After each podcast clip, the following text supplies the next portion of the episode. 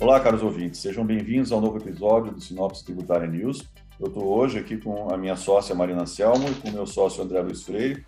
Ambos são meus colegas na área de infraestrutura no escritório. E estou aqui também com o meu sócio Marcel Teodoro, que é meu sócio na área de tributária. Eu sou Luiz Felipe Ferraz, também sócio na área tributária, e estamos aqui hoje para conversar sobre questões regulatórias envolvendo saneamento. Eu acho que eu vou passar agora para a Marina, que vai comentar para a gente uh, o aniversário de um ano que a gente tem da Lei 14026, né, que trouxe modificações importantes no setor de saneamento e principalmente na Lei de Saneamento. Marina, como é que você vê esse dizer, aniversário de um ano e o que, que foi influente até agora em relação a esse assunto? Obrigada, Felipe. É, bom, a gente completou aí recentemente um ano do, do, da mudança, né, da, da regulação aí do saneamento com o que a gente chama de novo marco do saneamento, foi uma, uma alteração bastante relevante, porque ela traz uma capacidade muito maior é, do setor privado de participação é, no setor de saneamento, né, aí através de participação em novos projetos, sejam concessões, sejam é, outras formas aí de participação via privatizações, via aquisição, ela trouxe também algumas mudanças importantes em relação aos contratos existentes com as companhias estaduais, estabelecendo metas e requisitos de contrato. Trouxe também um outro pilar que vai buscar uma uniformização da regulação do setor por meio de normas aí que serão editadas, normas de referência que serão editadas pela Agência Nacional de Águas e Saneamento, a ANA, que vai ter a competência de editar normas de referência que vão tratar dos temas mais relevantes e, e talvez mais macro aí do setor de saneamento. E tem um aspecto, Felipe, que eu acho que vale a pena comentar, que seria interessante, é, que é o aspecto da regionalização. Né? Uma das, das discussões e um dos pilares que, que trouxe o, o, o novo marco foi o que a gente está chamando de regionalização, que é uma capacidade de se criar por meio de leis uma, uma escala maior né, para os serviços de saneamento, trazendo aí algumas economias de escala e viabilizando alguns municípios menores que eventualmente não seriam viáveis caso fossem explorados isoladamente. E a regionalização, ela vai trazer aí alguns desafios, tanto do ponto de vista jurídico do direito público, que depois até o André pode comentar, quanto algumas questões na medida em que ela traz uma, uma, uma prestação de serviço para um grupo de municípios, né? Sejam eles aí dentro de uma região metropolitana que tem um tratamento específico, mas a lei permite também municípios não contíguos é, sejam também atendidos pelo mesmo prestador. E nós sabemos que as regulamentações legislações municipais aí são bastante diferentes, então isso pode trazer uma série de discussões, inclusive com relação a atributos da esfera municipal. É, aqui, né, Marina, só destacar alguns pontos, né, pegando esse gancho do, do Felipe, que essa regionalização, é, alguém pode até falar, bom, a regionalização já estava prevista na Constituição, já tinha lei de consórcios públicos, enfim, é, o, o, o, e o aspecto importante da, da, no, da nova lei, né, da 14026, é justamente o fato de condicionar cada vez mais a transferência de recursos públicos para que os municípios possam formar, possam entrar em, em grupos, né, em blocos para se regionalizarem. E a lei trouxe também novos mecanismos como, como bloco de referência, enfim, para poder fazer é, regionalizações de uma maneira, talvez por meio de convênios, enfim. Mas acho que o grande ponto aqui é que, havendo a regionalização, eu acho que esse é o grande ponto, é, Luiz, aqui, é que, como a Marina comentou, você pegar vários municípios, colocarem num bloco, colocar num bloco só, você aumenta a escala, você melhora os projetos de saneamento, e aqui a gente está falando principalmente de, de água e esgoto, mas isso também cabe para resíduos sólidos, né, que traz benefícios ambientais, né, esses projetos de resíduos sólidos bem feitos, muito, muito marcantes. Então, você trazer blocos de municípios para poderem conviver, tendo uma autoridade, uma autoridade capaz de disciplinar é, um contrato de concessão, de você ter um poder concedente, você ter uma entidade que possa editar os regulamentos, né, a regulação específica do dia a dia de determinada concessão, em que com essa regionalização talvez diminuir um pouco um risco político, né, que uma concessão município, de um concessionário com o município, ele, ele, existe um risco político muito grande, né? Porque o prefeito está ali, é, ali, ali direto, né? Enfim, ele vive de uma maneira muito intensa, né? Quando você regionaliza, você diminui um pouco esse esse risco. São vários prefeitos, mas tem uma, um ente que acaba possibilitando, é, dando um pouco mais de estabilidade né, regulatória, que sempre foi um, um dos grandes problemas do setor de saneamento básico, foi uma uma instabilidade regulatória muito grande e, e, que a ideia de você promover a regionalização ela, ela é a de conferir maior racionalidade a essas contratações, maior estabilidade e um dos pontos, como a Marina falou, é essa questão, a questão tributária, né, dos, dos próprios tributos, como é que vão ser cobrados, né, de uma maneira tal. E os municípios eles têm que é, condicionar recursos públicos federais à regionalização é uma maneira de forçar os municípios a deixarem de lado é, problemas políticos ali do dia a dia deles, divergências políticas do dia a dia, para poder sentar numa mesma mesa e chegar a uma solução comum do saneamento em si, né? É, do, da necessidade de chegar água e esgoto para a população, ou de fazer um, um aterro sanitário bem feito, uma coleta de resíduos sólidos, enfim, acho que é, é, é muito é muito por aí. Eu acho que ainda é cedo, né? Tem um ano apenas a, a, a nova lei, um pouco mais de um ano. Ainda é cedo. Acho que os resultados da nova lei eles, eles tendem a vir no médio prazo, no médio e longo prazo, mas é, a gente tem esperança que, que, que os projetos comecem a sair é, cada vez mais, né, em termos de, de, regionalização. E vai depender muito do governo federal apoiar essas medidas também. Né? Então, nessa, nessa linha né, de levar cada vez mais o, o, o serviço de saneamento, né, acho que esse, é, essa nova legislação aí que permite esses esses novos projetos, essa nossa essa nova forma de fazer investimento em, em saneamento, a própria é, regionalização, né? É, a legislação tributária é, se preocupou com isso no passado, quando da época, né, da edição da lei complementar do ISS, constava um item específico, né, na lista de serviços como sendo tributado pelo imposto municipal é, o serviço de saneamento, então tínhamos um item específico disso num texto original da lei, o qual foi vetado pelo presidente da República à época, e a lei complementar do ISS foi editada sem um item específico. Ah, as razões principais decorrentes disso, eh, principalmente né, que a tributação do serviço levaria a um desestímulo do investimento. Importante dizer que isso aconteceu lá é, no ano de 2003. É, então, portanto, esse veto ocorreu no ano de 2003. É, diante disso, o que se tem hoje é a impossibilidade de tributação pelo ISS do serviço de saneamento propriamente dito, né? Mas, é, por outro por outro lado, é muito importante, ainda mais nessa, nessa nova forma de investimento em infraestrutura e nessa regionalização, de verificar a legislação municipal, o posicionamento de cada um dos, dos municípios envolvidos aí na prestação é, de serviços, tendo em vista que já se verificou, é, na nossa experiência, alguns municípios que, a despeito do veto, é, questionam o próprio serviço, tentando enquadrar em outros itens da lista né? Motivo pelo qual é muito importante sempre que se vai fazer um projeto desse, olhar para a legislação municipal, para o posicionamento é, das autoridades municipais, porque em tese não poderia haver tributação sobre isso.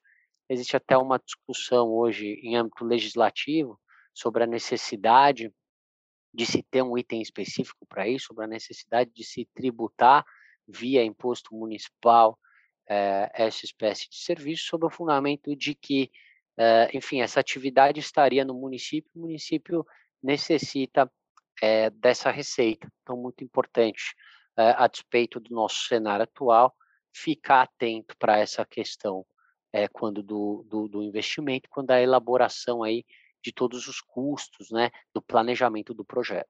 Bom, um, um outro ponto que vale a gente comentar, que eu acho que é um ponto importante, é que com essa possibilidade né, do ingresso de novos players no setor de saneamento, a gente abre portas para uma série de, de novos entrantes nesse mercado. Então, nós temos tanto as empresas do setor privadas que já estavam aí, é, que vão aumentar eventualmente a sua presença.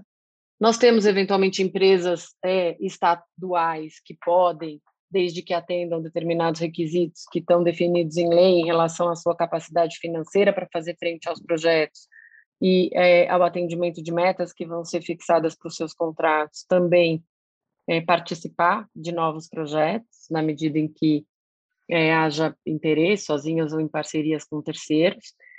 Temos também empresas, que é uma coisa que a gente tem visto, de outros setores de infraestrutura muito interessadas em participar também do setor de saneamento, como é o caso, por exemplo, é, da Equatorial, que ganhou recentemente aí um bloco nessa última licitação do Amapá que a gente acabou de ver, é uma empresa que atuava fortemente no setor elétrico e que passou também agora a ter uma atuação no setor de saneamento, ainda que nesse momento seja uma atuação pequena, e é, novos entrantes que se, são ou empresas internacionais que já atuam no setor fora do Brasil, ou é, eventualmente investidores financeiros, fundos é, que tenham interesse em investir no setor. E para todos esses é, players, principalmente para aqueles que ainda não estão no setor, eu acho que é bem interessante entender um pouco como é que está o mercado do ponto de vista de tributação desses investimentos, seja do ponto de vista do investimento, seja do ponto de vista de benefícios que haja para o setor de saneamento ou mais de forma mais abrangente para o setor de infraestrutura, mas eu acho que valeria, Felipe e, e Marcel, vocês falarem um pouco também sobre essas, essa como é que ficaria aí esse mapa tributário dos diferentes aspectos no setor de saneamento para quem tiver interesse em passar a atuar nesse segmento. É, isso é interessante porque se você for pensar no investimento, não tem nenhum investimento que não chame precificação. E a hora que você vai fazer precificação, você vai precisar entender qual é a carga tributária mesmo, você tem razão. E as contingências em cima dessa carga tributária também são importantes. Então, essas interpretações sobre os problemas que cada município, cada estado, ou que a própria federação tenha em cima de cada tributo, realmente pode ser uh, um diferencial sobre o, o, valor que você vai colocar. Do ponto de vista federal, uh, nós temos, em primeiro lugar, uh, benefícios fiscais, naturalmente, que, que, que tendem a ser, a, a ser colocados. Esses benefícios fiscais a gente chama o REID, Uh, o, REID ele é uma isenção, suspensão depois isenção de PIS e CONFINS, e acaba gerando uma economia tributária, claro, quando você está falando de obras de construção civil.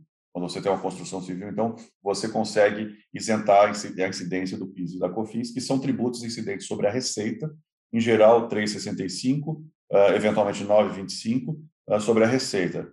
Então, esse é um ponto importante. Por quê? Porque o governo está tentando considerar a ideia de transformar ou extinguir o PIS e a COFINS e criar uma CBS, que a gente chama que é a, a, a contribuição sobre bens e serviços. É a mesma incidência sobre receitas, só que a 12%, de forma geral, com créditos, tomada de créditos na compra de uh, insumos e de outros, outros ativos e outras despesas, e você consegue uh, acreditar. A ideia aqui é que, com uma CBS, você não tenha o regime fiscal do REID, então aquela isenção não vai acontecer. Isso ainda é um ponto controverso, é um projeto de lei, a ideia, o governo gostaria de ter passado esse projeto de lei já no ano passado, quando ele foi apresentado, mas hoje ele ainda está uh, ah, em, em, em, discussão. Uh, e a expectativa é, é, do governo de passar e de um mercado que não passa, mas a gente ainda não sabe o que vai acontecer em relação a isso.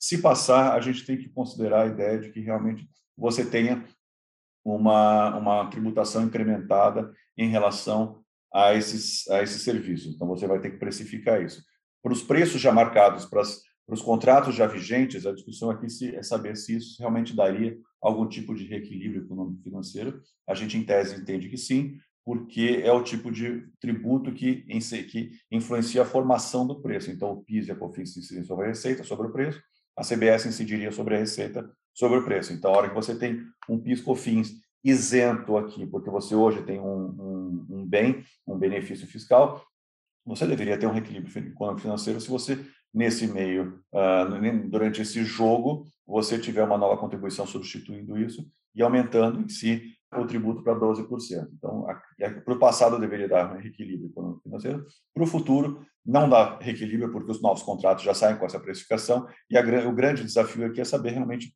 quanto é que o preço vai conseguir absorver esse impacto nos novos contratos. Uh, a gente também no Brasil está tendo uma discussão grande sobre reforma tributária do ponto de vista do imposto de renda. Uh, existe um projeto de lei que está para ser votado sobre isso. Se ele for votado e se ele for aprovado, a gente vai ter um incremento do imposto de renda sobre o lucro das empresas. Aqui é uma questão diferente. O imposto sobre a renda, ele incide, como ele diz mesmo, sobre a renda e é, o lucro, então ele não influencia o preço em si. Por conta disso, então, isso aqui já é mais complicado que a gente entenda que isso vai dar um equilíbrio econômico financeiro.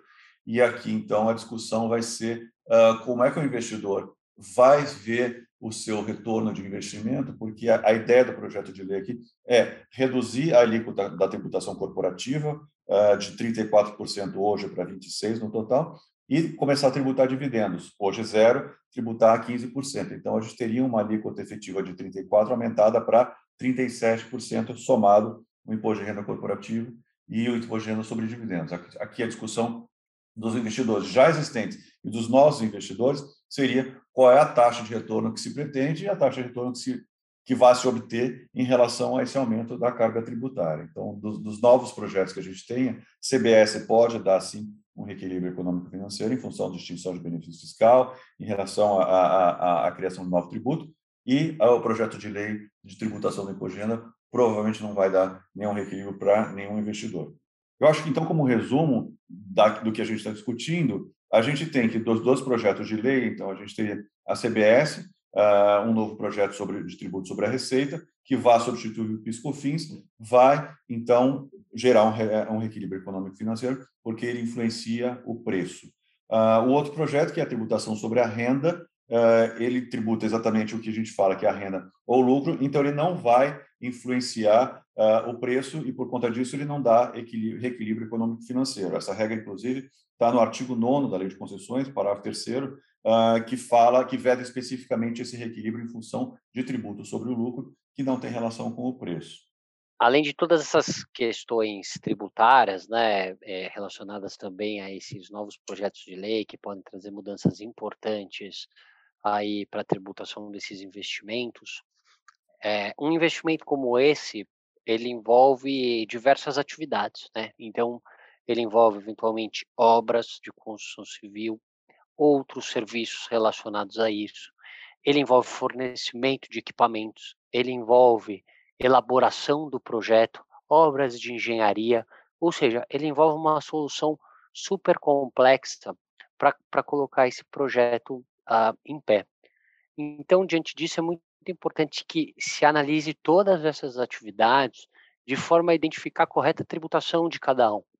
Então, fornecimento de equipamentos, uh, que está sujeito à tributação estadual pelo ICMS, verificar qual que é o estado, se existe uh, incentivos uh, específicos para essas espécies de obras, se existem eh, benefícios específicos para as obras de infraestrutura, se existem incentivos específicos para importação ou aquisição eh, de equipamentos. Importante verificar fornecimento de equipamentos em conjunto com as obras de construção civil e demais serviços, verificar a forma em que o contrato uh, é realizado, né? se esse contrato é feito é, via turnkey, se esse contrato é feito de maneira é, segregada e verificar a especificidade da tributação. Portanto, é sempre muito importante, toda vez de se colocar um investimento é, uh, desse, uh, se verificar todos os aspectos da tributação,